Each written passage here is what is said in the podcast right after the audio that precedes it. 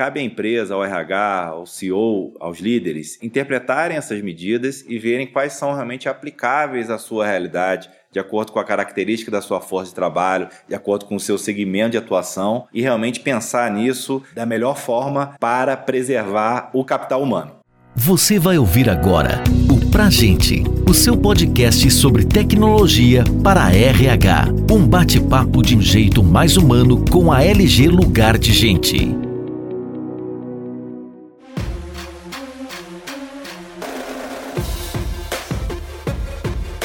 Pra Gente número 1. Um mais um canal de comunicação da LG Lugar de Gente, que tem como missão estimular a inovação no RH e compartilhar as boas práticas de gestão de pessoas nas organizações. Nesse podcast inaugural, falaremos sobre o tema Impactos na legislação, como ser ágil em um cenário de intensas mudanças. Ao longo deste episódio, vamos apresentar as medidas trabalhistas mais viáveis de serem adotadas pelas empresas nesse momento que estamos vivendo e como tomar decisões apoiadas pela legislação de forma sensata, ágil e sem perder o viés humano. Essa é uma temporada especial em comemoração ao Dia do RH, no dia 3 de junho. Meu nome é Felipe Azevedo, sou vice-presidente na LG Lugar de Gente e hoje temos a honra de contar aqui com a presença do Renato Canizares, sócio da área trabalhista do Demareste Advogados. Oi, Felipe, obrigado pelo convite. É um prazer participar desse podcast com vocês. Como vocês já mencionaram, meu nome é Renato Canizares, eu sou um dos sócios da área trabalhista do Demareste. Temos trabalhado bastante com essas questões envolvendo as novidades legislativas para o enfrentamento da Covid-19 e tem sido um momento de muitas novidades para os operadores do direito do trabalho. Então a gente tem muita coisa para conversar aqui.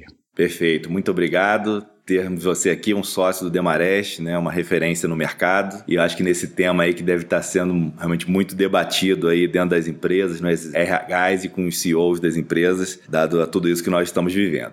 Renato, eu gostaria de começar aqui pedindo para que você apresentasse um panorama geral de como as empresas têm tomado as decisões diante desse atual cenário o que as empresas têm feito segue um pouco a evolução das leis e das medidas provisórias que surgiram com o aparecimento, o surgimento dessa doença. A primeira lei que surgiu sobre isso foi em fevereiro, a 13.979, que só tinha um ponto específico trabalhista, que ela falava que o empregado que tivesse uma suspeita de contaminação ou que estivesse contaminado tinha que ser enviado para casa e isso seria uma falta justificada. Então aí as empresas começaram a se atentar à questão da doença porque algumas pessoas começaram a apresentar sintomas, uma preocupação de que tinham algum tipo de contaminação e começaram a ir para casa. E daí surgiu o primeiro problema para as empresas, porque muitos desses empregados apresentavam sintomas, mas não apresentavam atestados médicos. E daí as empresas se viam numa situação na qual o empregado ia para casa, eles tinham que pagar os dias de afastamento, era um período indeterminado, eles não tinham um atestado médico para dar suporte àquilo, ou seja, eles teriam que efetuar um pagamento de salário por prazo indeterminado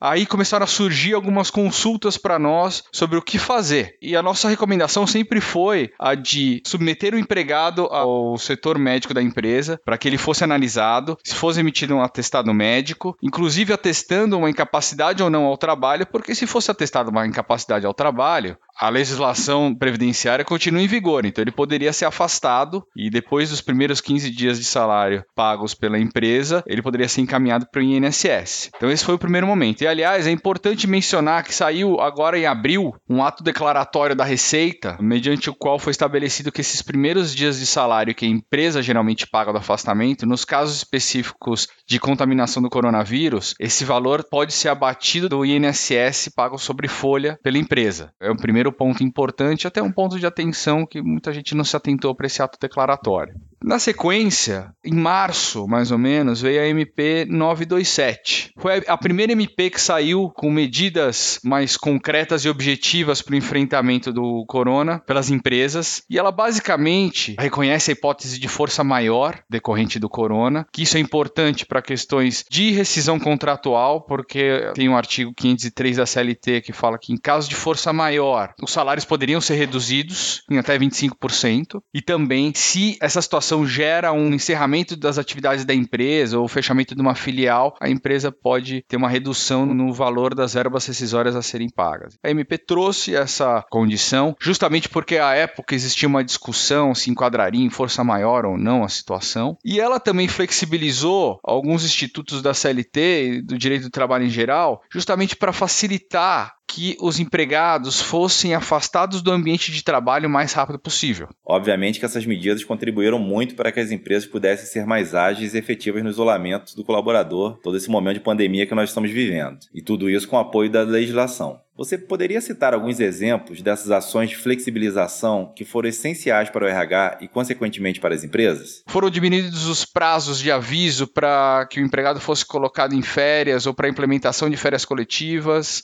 foi flexibilizada a necessidade de algumas comunicações, principalmente para o Ministério da Economia e para o sindicato, para a implementação de férias coletivas. Existia até a época, nessa MP, uma previsão de suspensão contratual, na qual o governo não pagaria nada, nenhum tipo de benefício. Mas isso foi cancelado no dia seguinte também flexibilizou a questão do banco de horas, então estabeleceu a possibilidade de uma compensação em até 18 meses das pessoas que ficariam em casa agora, estabeleceu diferimento de recolhimento da FGTS para preservar o caixa das empresas nessa época em que eles teriam impacto na receita e suspendeu algumas exigências administrativas relacionadas à saúde do trabalho, saúde e segurança do trabalho. O que é importante falar dessa MP? Por conta dela, todas as empresas, a primeira atitude que elas foi ou colocar o pessoal trabalhando em home office ou colocar as pessoas de férias. E daí começaram a surgir alguns questionamentos. Um empregado, por exemplo, da linha de produção, que eu não posso colocar trabalhando em home office, só que eu vou fechar minha empresa, o que, que eu faço? Ou coloco de férias ou eles teriam que ter uma licença remunerada. E tinha um ponto muito importante nessa MP que falava que os casos de contaminação não seriam considerados doença ocupacional, exceto se comprovado o nexo causal. E por que, que é importante nós falarmos essa previsão? Porque recentemente houve uma decisão da STF que considerou inconstitucional essa previsão. Então, consequentemente, ela pode sim ser considerada doença ocupacional, independentemente da comprovação do nexo causal. Então, a empresa vai ter que comprovar que não houve o nexo causal. Esse é um ponto de preocupação das empresas hoje em dia. Uma empresa que tem um ar-condicionado central, por exemplo, e existem já rumores de que pode existir uma contaminação e que o ar-condicionado pode contribuir com essa contaminação, por exemplo, isso pode gerar um grande problema para a empresa. Se ela retomar suas atividades em breve e tiver qualquer tipo de contaminação constatada entre seus empregados. Então, essas foram as primeiras medidas que as empresas adotaram. Todo mundo colocou o pessoal em férias. Muito bom, Renato. Então, até aqui temos alguns pontos fundamentais que as empresas tiveram que se atentar. E pensando numa linha cronológica, quais foram as novidades que surgiram em seguida? Dia 1 de abril, saiu uma nova medida provisória, que foi a 936, que estabeleceu a possibilidade de suspensão do contrato de trabalho para aqueles empregados que não trabalhariam durante esse período, cujas atividades foram impactadas, a empresa fechou as portas, houve qualquer tipo de decreto que determinou um fechamento de uma atividade, consequentemente a empresa não poderia mais operar. Então, a empresa poderia suspender temporariamente o contrato de trabalho dos empregados ou reduzir, para aquelas empresas que ainda continuariam em operação, elas poderiam reduzir a jornada de trabalho e o salário dos empregados proporcionalmente. O governo também implementou uma medida, um benefício emergencial que ele pagaria nessas duas situações que é baseado no valor que os empregados teriam direito de seguro-desemprego, e daí existem algumas regras específicas trazidas pela MP, que no caso de suspensão, quem teve um faturamento menor que 4 milhões e 800 mil em 2019, o governo pagaria 100% do valor do seguro-desemprego, e as empresas que tiveram um faturamento maior, 4 milhões e 800, o governo pagaria 70% do benefício de seguro-desemprego e a empresa tem que pagar 30%. A MP também estabelece que a suspensão ela pode ser implementada por até 60 dias, a redução por até 90 dias, e existem ali umas regras, dependendo do percentual de redução salarial e do salário dos empregados, essas regras podem ser implementadas por acordo individual ou acordo coletivo. E, Renato, imagino que com essas MPs alguns questionamentos surgiram por parte das empresas, certo? Você pode falar um pouco sobre eles? Que questionamentos surgiram em relação a SMP. Então todo mundo começou a olhar para esse MP. As férias das pessoas estão acabando. Não quero adiantar férias, que era um instituto que foi permitido pela MP 927. Então vou implementar agora uma suspensão de contrato de trabalho ou uma redução proporcional de jornada. No caso específico da redução, a MP fala que a redução poderia ser de 25, 50 ou 70%. E daí estabelece algumas regras. Olha, se for de 25%, você pode fazer por acordo individual para qualquer faixa salarial ou acordo coletivo. Se fosse 50% ou 70%, para quem recebe menos que R$ 3.135 ou mais de 12 mil reais, você poderia fazer por acordo individual. Quem tem um salário entre essa faixa tem que ser acordo coletivo. E qualquer outro percentual isso teria que ser implementado por acordo coletivo. Esse é um ponto muito importante, porque daí começaram a surgir os questionamentos do tipo: mas eu posso implementar isso para todos os meus funcionários, inclusive a presidência? Pode, não tem nenhuma vedação, não tem nada específico na MP. Essas medidas valem para negócios de todos os portes? Olha, eu tenho um pequeno negócio, olha, eu sou uma empresa multinacional, eu sou uma empresa que tenho milhares de empregados. Eu posso implementar essas medidas? Pode. Olha, eu tô, vou distribuir lucro, mesmo assim eu posso implementar implementar essas medidas, não há nenhuma vedação em relação a isso. Inclusive, as medidas elas foram adotadas para proteger o emprego. Então, isso é para proteger seu fluxo de caixa e te proteger nos meses futuros. Então, mesmo que você acabou de fazer uma distribuição de lucro algo nesse sentido, isso não impede que você implemente isso para ter uma redução de custos. Outros pontos que surgiram, pontos de atenção que são importantes. Nós tivemos, por exemplo, casos no escritório em que as empresas queriam implementar uma redução menor que 25%. Só que uma redução menor que 25% do salário, ela não dá direito ao empregado de receber o benefício emergencial do governo. Então, um ponto que é um ponto interessante que as empresas analisem é que muitas vezes a implementação do percentual de 25% com uma complementação dos salários dos empregados para que eles não tenham qualquer tipo de prejuízo, no final das contas pode ser mais benéfico para a empresa e para o empregado. Por quê? Eu deixei de mencionar um ponto importante. A MP ela fala que a empresa, quando ela implementa uma redução ou mesmo suspensão, ela pode pagar uma ajuda compensatória para os empregados, para completar o valor que chegaria ao salário deles. E, consequentemente, essa ajuda compensatória ela não vai entrar na base de cálculo de verbas trabalhistas, de INSS ou imposto de renda. Só aí, isso já representa uma economia de 34% mais ou menos sobre folha incidente sobre esse valor. Né? Então, nós tivemos casos nos quais nós fizemos alguns estudos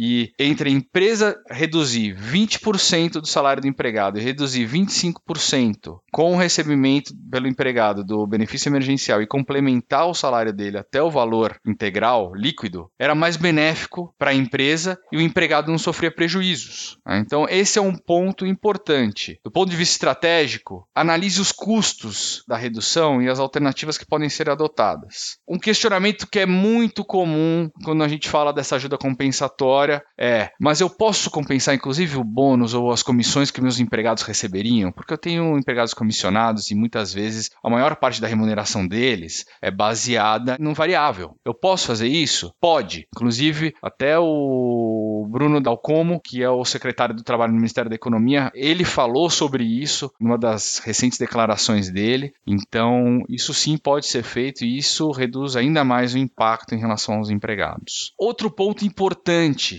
é a forma na qual essas medidas são adotadas. E Renato, você pode dar detalhes para a gente de como essas medidas podem ser adotadas e quais são as principais dificuldades ao implementá-las? Como eu falei, a MP ela traz algumas alternativas, que algumas medidas podem ser adotadas por acordo individual e outras por acordo coletivo. O que nós temos visto na prática é que aquelas que têm que ser adotadas por acordo coletivo, os sindicatos estão tendo uma dificuldade para fazer as assembleias. E a assembleia é um dos requisitos legais para a validade de um acordo coletivo. Então muitas pessoas nos perguntam: putz, mas como é que eu vou fazer a assembleia? O que nós temos visto é que os sindicatos têm aceito a realização da assembleia e o voto dos empregados né, por e-mail, mas isso tem que ser acordado com cada sindicato. Então as empresas que não estão operando, está todo mundo em casa, por exemplo, a maioria dos sindicatos, principalmente aqui em São Paulo, tem aceito que a empresa envie um e-mail para os empregados com uma cópia do acordo coletivo a ser aprovado e eles deem o aceite ou não deles por e-mail depois esses e-mails são enviados para o sindicato sindicato, o sindicato prepara uma ata. Esse é um ponto muito importante. E por que eu estou falando isso? Porque existem também sindicatos que você manda o acordo para análise deles, eles já assinam e falam: não, tá tudo bem, pode implementar, sem fazer assembleia. Consequentemente, esse acordo pode ter a sua validade questionada no futuro. Já existem ações trabalhistas na Justiça do Trabalho nas quais a validade desses acordos é questionada, justamente pela falta de assembleia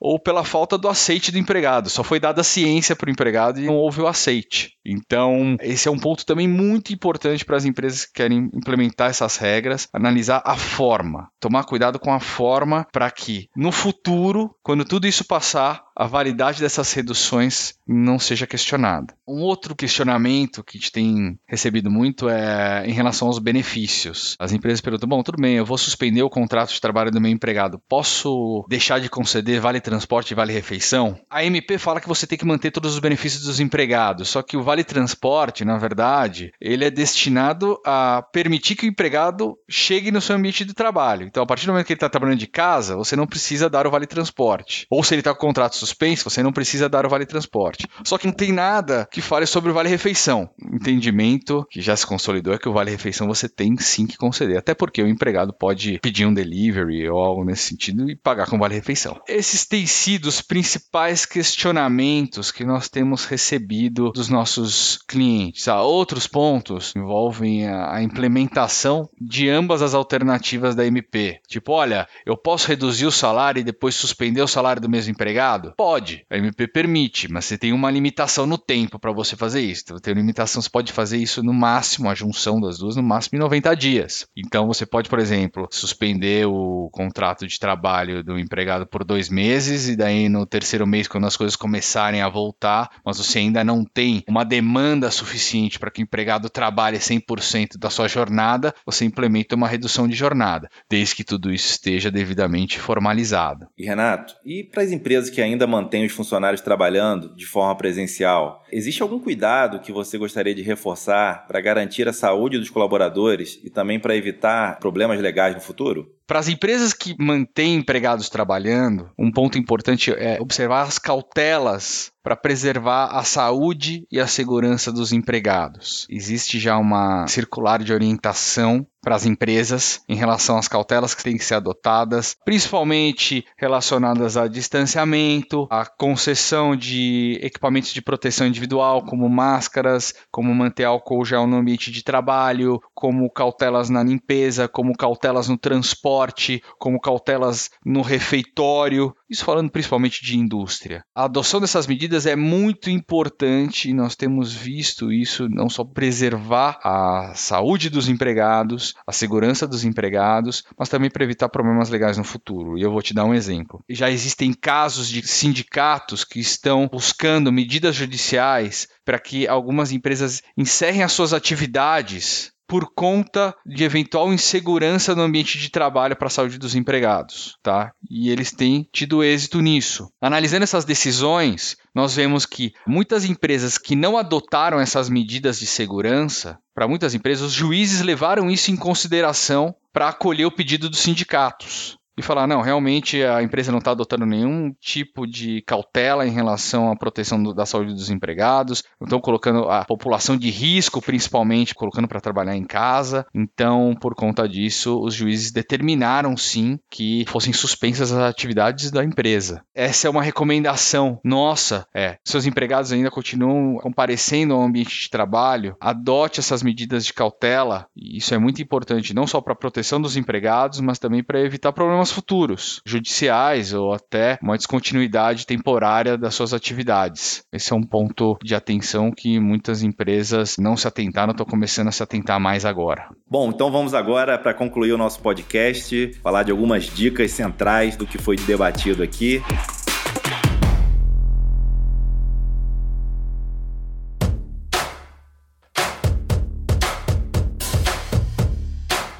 A primeira é, dado tudo isso que foi disponibilizado, toda a legislação, cabe à empresa, ao RH, ao CEO, aos líderes, interpretarem essas medidas e verem quais são realmente aplicáveis à sua realidade, de acordo com a característica da sua força de trabalho, de acordo com o seu segmento de atuação e realmente pensar nisso da melhor forma para preservar o capital humano. Será que realmente vale a pena desligar, sabendo que todos os impactos que tem, já tem impacto de caixa imediato numa rescisão, aumento do desemprego, tem um impacto na sociedade. Então, se existem medidas que permitem você flexibilizar o contrato de trabalho, colocar em férias, suspender, enfim, como o Renato aqui abordou bem, acho que é muito importante entender com profundidade isso, ver quais são os pontos de atenção e aplicar visando preservar o emprego, porque a gente sabe também dos desafios que é, são serão depois de recontratar, treinar os colaboradores e de novo, tudo isso vai passar. A gente tem certeza que vai passar. Então, acho que essa é a primeira dica. E a segunda, inclusive, tem sido tema de muitas discussões nossas aqui de aumento de demanda, é a parte de capacitação.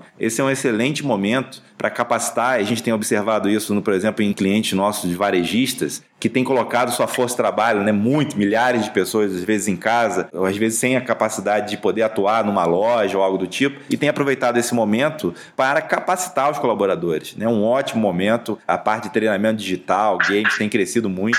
Então, a gente tem observado que é uma oportunidade, as pessoas estão com disciplina, estão focadas, quarentena não é férias, então acho que é uma excelente oportunidade de aproveitar esse momento para fazer ações de capacitação e, obviamente, preservar os talentos, manter as pessoas engajadas, manter a comunicação frequente, gerir a rotina. Então, a gente aprendeu rapidamente a trabalhar numa nova forma, em teletrabalho, em home office, e eu acho que a gente está saindo muito bem. Essa é a minha segunda dica.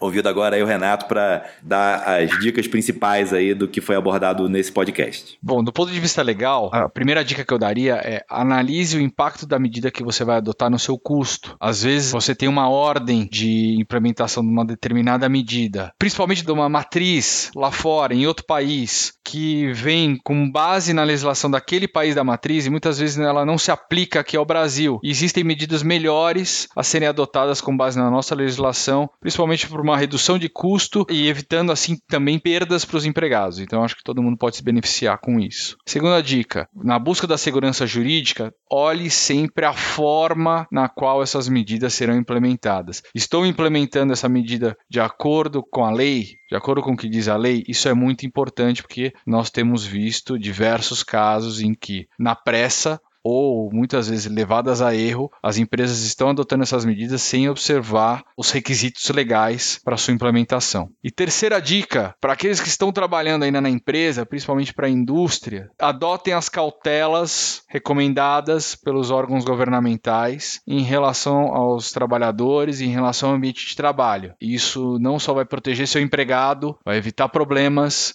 vai evitar ausências, como também vai evitar questionamentos judiciais futuros.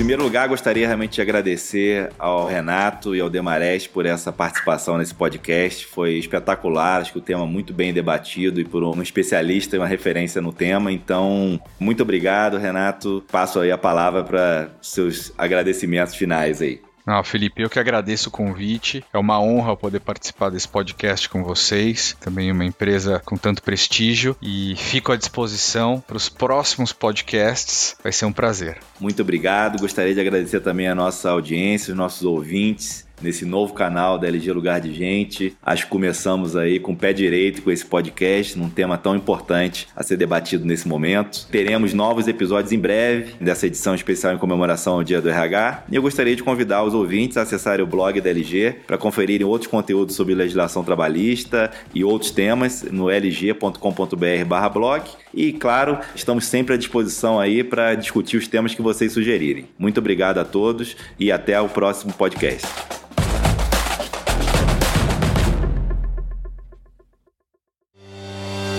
Você ouviu o Pra Gente, o seu podcast sobre tecnologia para RH. Saiba mais sobre a LG Lugar de Gente e confira outros conteúdos como esse em lg.com.br.